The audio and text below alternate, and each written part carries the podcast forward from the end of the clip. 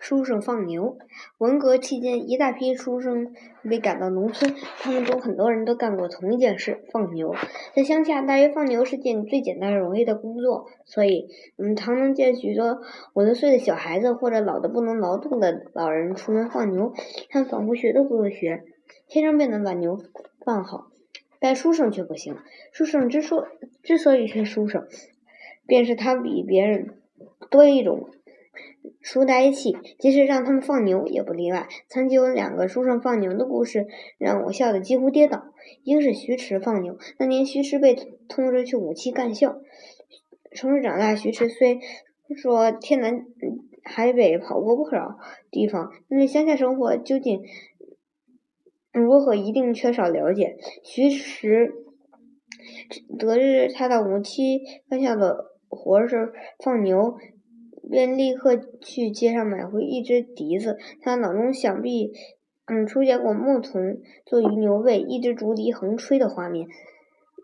背景上或有炊烟袅袅，或有山水田园。总之，他觉得放牛是一定要吹笛子的，哪怕让他放牛的人目的是要他改造思想。他拜了老作家骆文的儿子，一个中学生为师，夫妻学习了几天。然后便带着那只笛子去了无锡干校。故事到这里皆是机关里的传说。为了证实其真实性，我特地去问徐迟。徐迟认真说：“是啊，我吹了好些天，可是牛都不听。”他的女儿小英说：“什么呀？对着牛吹，吹的牛个个都烦他，连草都不吃了。”小英的话令我大笑一场，说给谁听，谁都笑疼肚子。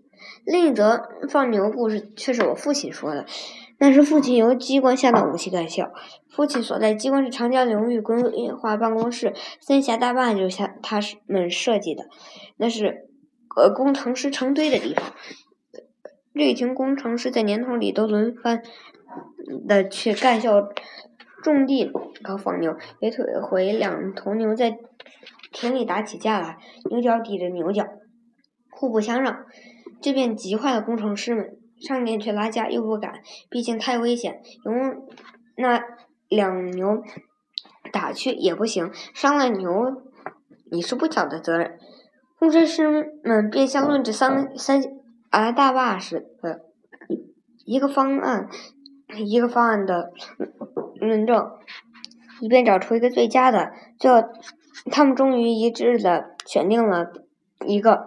即派出两个人，一人拿一条绳子，分别从两头牛的尾部潜伏过去，人不知鬼不晓的将嗯绳子套入牛的某一部位，最好是腰部，然后把人分成两帮，犹如拔河同向后拉，从而一举把牛分开。于是有两个勇于献身精神的工程师报名套牛，他们两个分别从在距离两牛屁股约十米处开始匍匐前进，其他所有工程师都伫立远处，屏气观望。然而，这两人虽是勇敢，爬到离牛只有两三米远时，终因胆怯背下阵来。下来时说：“这方案只有在牛静止时方可用之，在动态中使用却不可行，极有可能被牛踩伤。”重。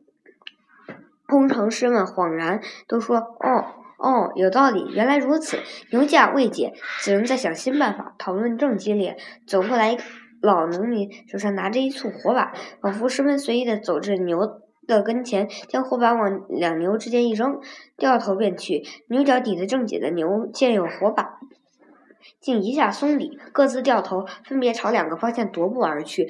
方过程与方式。简单的令一群工程师目瞪口呆。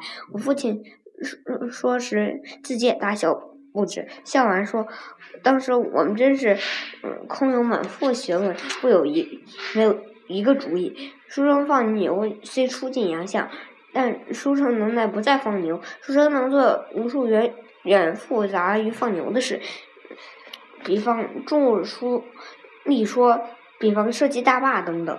所以最好的方。”法子还是让会放牛的去放牛，让书生做他能做的事情。